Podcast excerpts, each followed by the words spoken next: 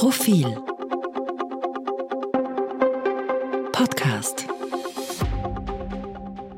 Bevor es losgeht, noch eine entgeltliche Einschaltung des Gesundheitsministeriums. Auch wenn wir alle bereits ein wenig Corona-müde sind, dürfen wir eines nicht vergessen. Die Impfung bietet nach wie vor den besten Schutz vor einem schweren Krankheitsverlauf und vor den Folgen von Long-Covid. Nach Einschätzung von Expertinnen und Experten wird die gute Immunisierungslage jetzt im Herbst und Winter deutlich abnehmen. Daher lautet das Motto Impfen schützt. Impfen hilft. Impfen ist das beste Mittel, um mit dem Coronavirus langfristig zu leben und die Pandemie einzudämmen. Solltet ihr bereits Impfungen erhalten haben, bitte vergesst nicht auf die Auffrischungsimpfung. Informationen und Beratung rund ums Impfen bei eurer Ärztin oder eurem Arzt, in eurer Apotheke und auf gemeinsamgeimpft.at. Für ein gesundes Miteinander. Lassen wir uns impfen. Und jetzt zurück zur aktuellen Episode. Herzlich willkommen beim Mittwoch-Podcast des Profil. Innenpolitik-Podcast heute mit außenpolitischen Tangenten. Ich spreche wie so oft mit Eva Linsinger, stellvertretende Chefredakteurin und Ressortleiterin Innenpolitik. Hallo Eva. Hallo Christian, hallo liebe Zuhörerinnen und Zuhörer. Und ich bin der Christian Reiner, Herausgeber und Chefredakteur des Profil. Liebe Zuhörerinnen, liebe Zuhörer, wie schon angekündigt, wir wollen ein wenig über die EU sprechen und wenn uns, wenn es die Zeit erlaubt, von dort dann auch schnell nach Österreich kommen. Sie haben wahrscheinlich oder sicherlich mitbekommen, äh, großer Korruptionsskandal im Europäischen Parlament, die politische Karriere von Eva Kaili, Griechin und eine von sehr vielen, muss man dazu sagen, EU-VizepräsidentInnen, äh, ist beendet. Sie ist in Untersuchungshaft.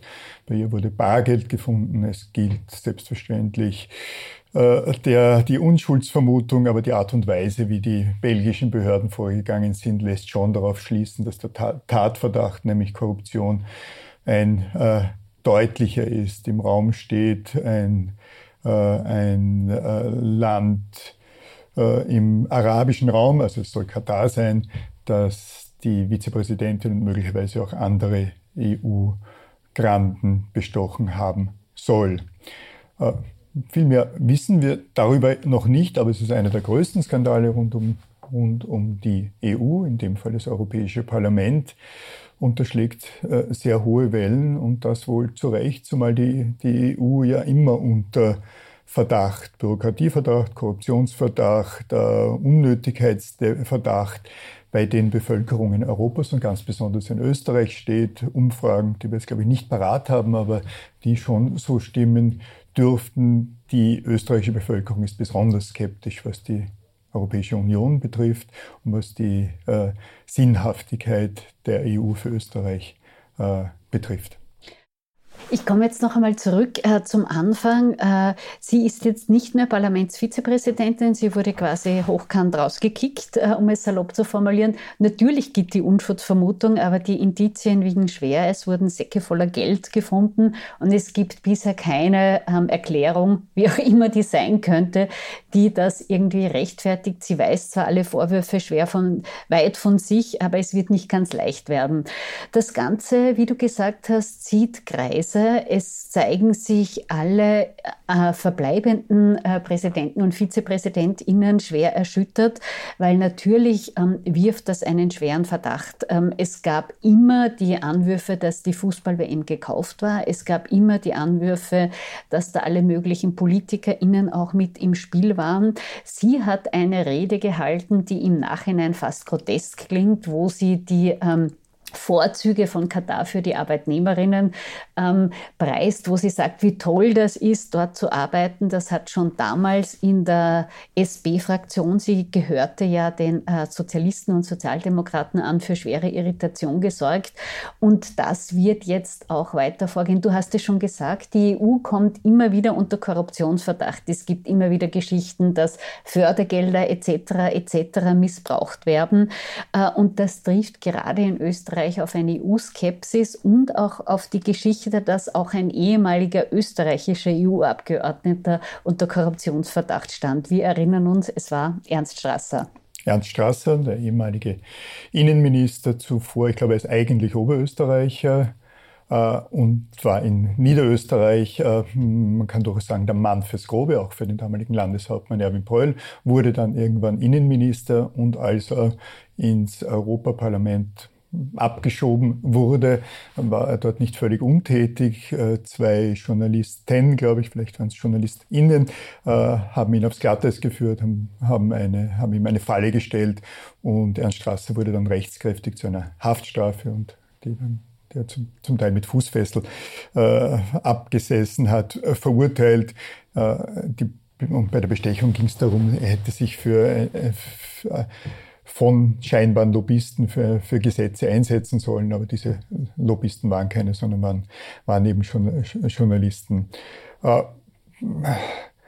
jetzt kann man sagen, dass Österreich da äh, besonders anfällig, äh, immer besonders anfällig für Korruption war. Man kann das auch belegen, man kann es mit Korruptionsindizes belegen. Damals war Ernst Strasser nicht der Einzige, der belangt wurde, wenn ich es richtig erinner, erinner, äh, in Erinnerung habe, war der, der zweite ein EU-Abgeordneter aus Zentral- oder Osteuropa.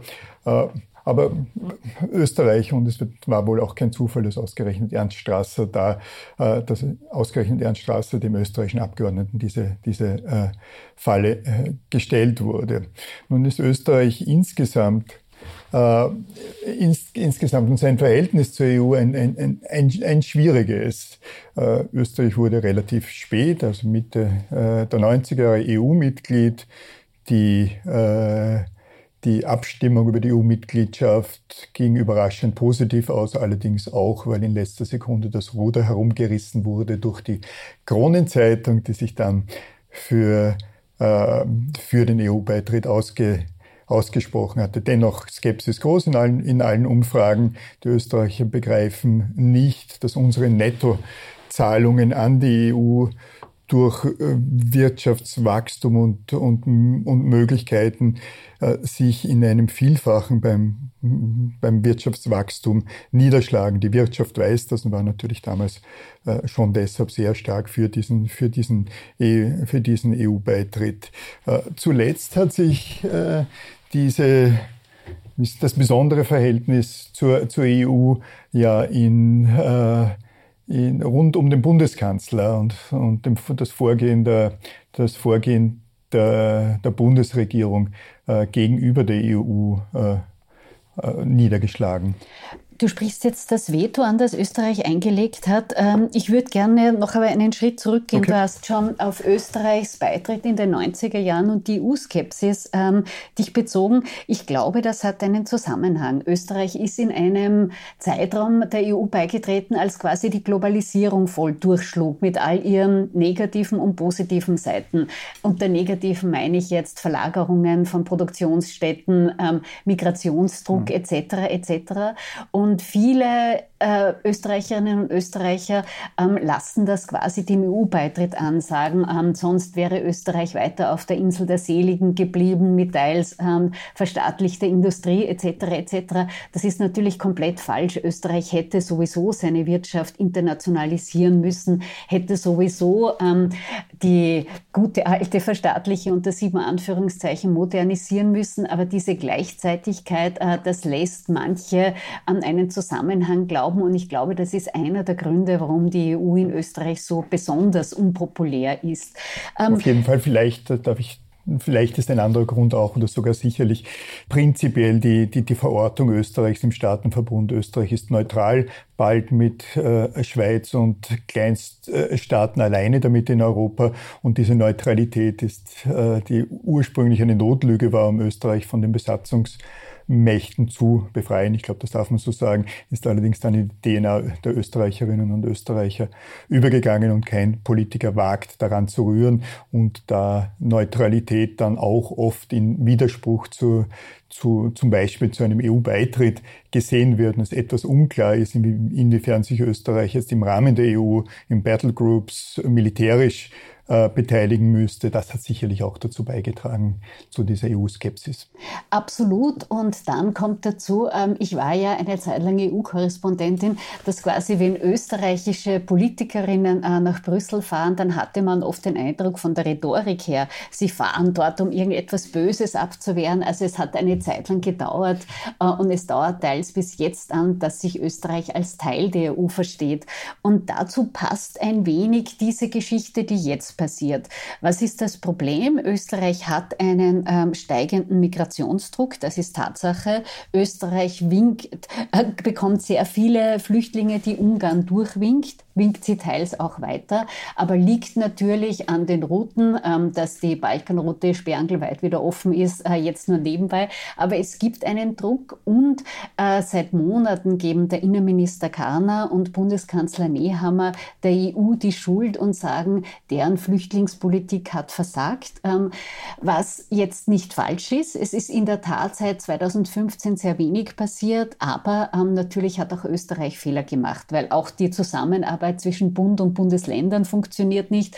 Dass jetzt Zelte aufgestellt werden, ist jetzt auch nicht gerade ein, äh, ein Zeichen dafür, wie Österreich alles im Griff hat. Jetzt hat Österreich ein Veto eingelegt ähm, gegen die Schengen-Erweiterung und man muss sich schon fragen, ob das jetzt der richtige Schritt war. Man hat gemerkt, dass Österreich relativ isoliert ist in der EU und man muss sich auch fragen, ob Österreich quasi die richtigen Buddies hat, ob wirklich Viktor Orban ähm, jetzt jemand ist, mit dem man sich ständig treffen muss oder ob äh, Österreich sich da auf die falsche Seite stellt, muss man sich fragen. Und es ist, wird auch die Frage sein, ob es weit, wie es weitergeht und ob das etwas genützt haben wird.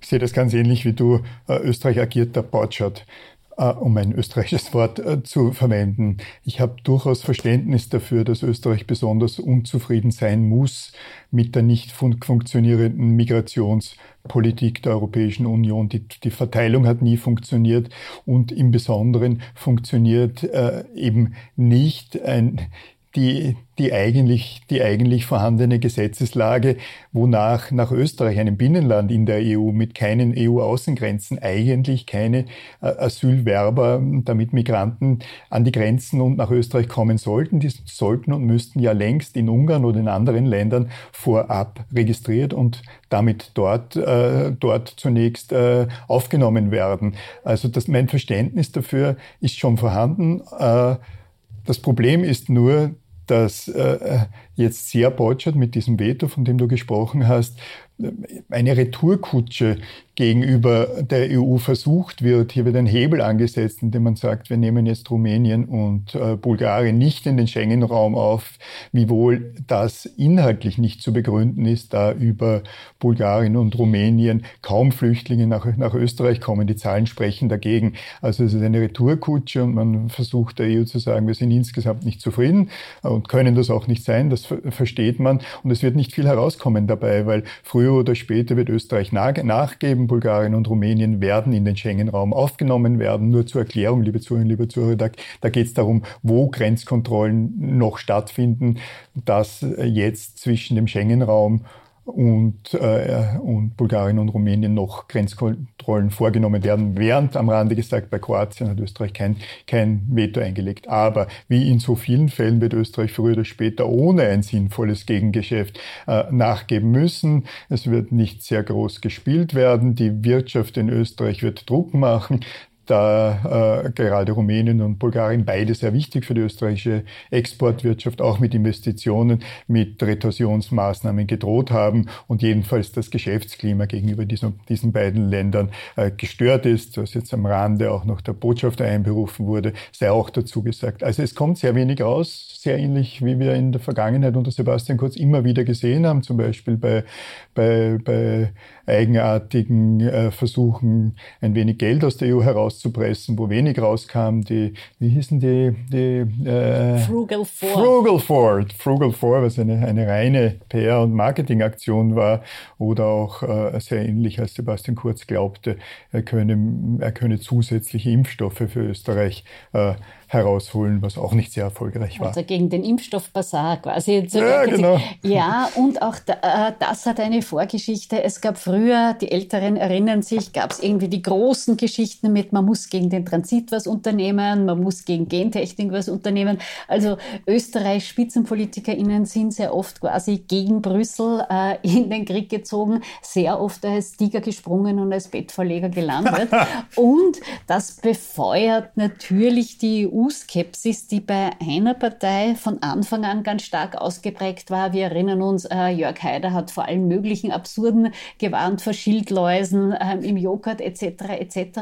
Ich habe ein bisschen den Verdacht, ich weiß nicht, wie du es siehst, dass auch jetzt diese Veto-Geschichte strategisch eher den Freiheitlichen nutzt, oder? Ich bin völlig bei dir, weil, weil genau äh, äh, die, die ÖVP oder die Bundesregierung als solche äh, stellt die EU als, als, als etwas Böses und nicht Funktionierendes dar. Nur die ÖVP wird davon nicht profitieren, die Grünen ganz im Gegenteil auch nicht, weil die mitspielen müssen und profitieren wird, wird äh, in dem Fall wie, wie immer jene Partei, zu der man geht, wenn man EU-skeptisch ist. Und das ist nun mal die Freiheitliche Partei Österreichs. Das heißt, das Ganze geht nach hinten los und ist ein untauglicher Versuch des Bundeskanzlers Karl, Karl Nehammer, der äh, der der FPÖ in die, in die Hände spielt.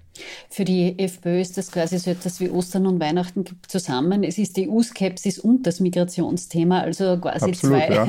zwei absolute Kernthemen der FPÖ. Wir haben in diesem Heft äh, eine aktuelle Umfrage drinnen, wo die FPÖ sehr aufholt. Auch im äh, Podcast mit Meinungsforscher Hayek wird darüber gesprochen, wie sehr der Siegeszug der FPÖ noch zu bremsen ist, wie sehr, wie realistisch ist sie, dass jetzt an der SPÖ vorbei sieht, wie realistisch es ist, ob äh, Herbert Kickl der nächste Kanzler ist. Damit beschäftigt sich auch der Leitartikel, um jetzt ein bisschen Werbung für das vorliegende Heft zu machen und für unsere vorliegenden Online-Aktivitäten zu machen. Nebenbei arbeiten wir aber schon am nächsten Heft praktisch schon fertig. Äh, nicht, weil es so zeitlos wäre, sondern weil es besonders lange geplant war. Liebe Zuhörer, liebe Zuhörer, das ist das traditionelle X-Large-Heft zum Jahresausklang. Ursprünglich war das ein Jahresrückblick, darum stand da meistens auch die äh, Jahreszahl des vergangenen oder ausgehenden Jahres drauf. Wir haben jetzt vor, äh, am Vormittag gemeinsam die Titelseite dieses Hefts gestaltet und da es kein Rückblick ist, sind mehrere Zahlen drauf. Also 21 am Rande, aber vor allem 22 22 und 23 in diesem großen Heft unter dem äh, Titel Zeitenwende oder die Zeitenwende geht es eben darum, was so alles jetzt äh, passiert ist und was sich verändert. Liebe Zuhörer, liebe Zuhörer, Sie äh, können das ahnen von wirtschaftlichen groben Veränderungen über einen völlig anderen Blick auf die auf die äh, Erfolge bei der Friedenserhaltung in Europa durch den Ukraine-Krieg jetzt äh, zerstört, äh, sind uns sehr, sehr viele Themen eingefallen. Und das Heft wird ab Samstagmorgen online, aber als E-Paper und ab Sonntag dann als X-Large-Ausgabe für Sie zur Verfügung stehen. Eva Linzi und ich werden uns noch in der kommenden Woche mit einem Innenpolitik-Podcast melden. Äh, ich verabschiede mich mal von Ihnen, liebe Zuhörerinnen, liebe Zuhörer, für, für diese Woche äh, und wünsche einen schönen Wochenausklang. Danke fürs Zuhören. Bis nächste Woche.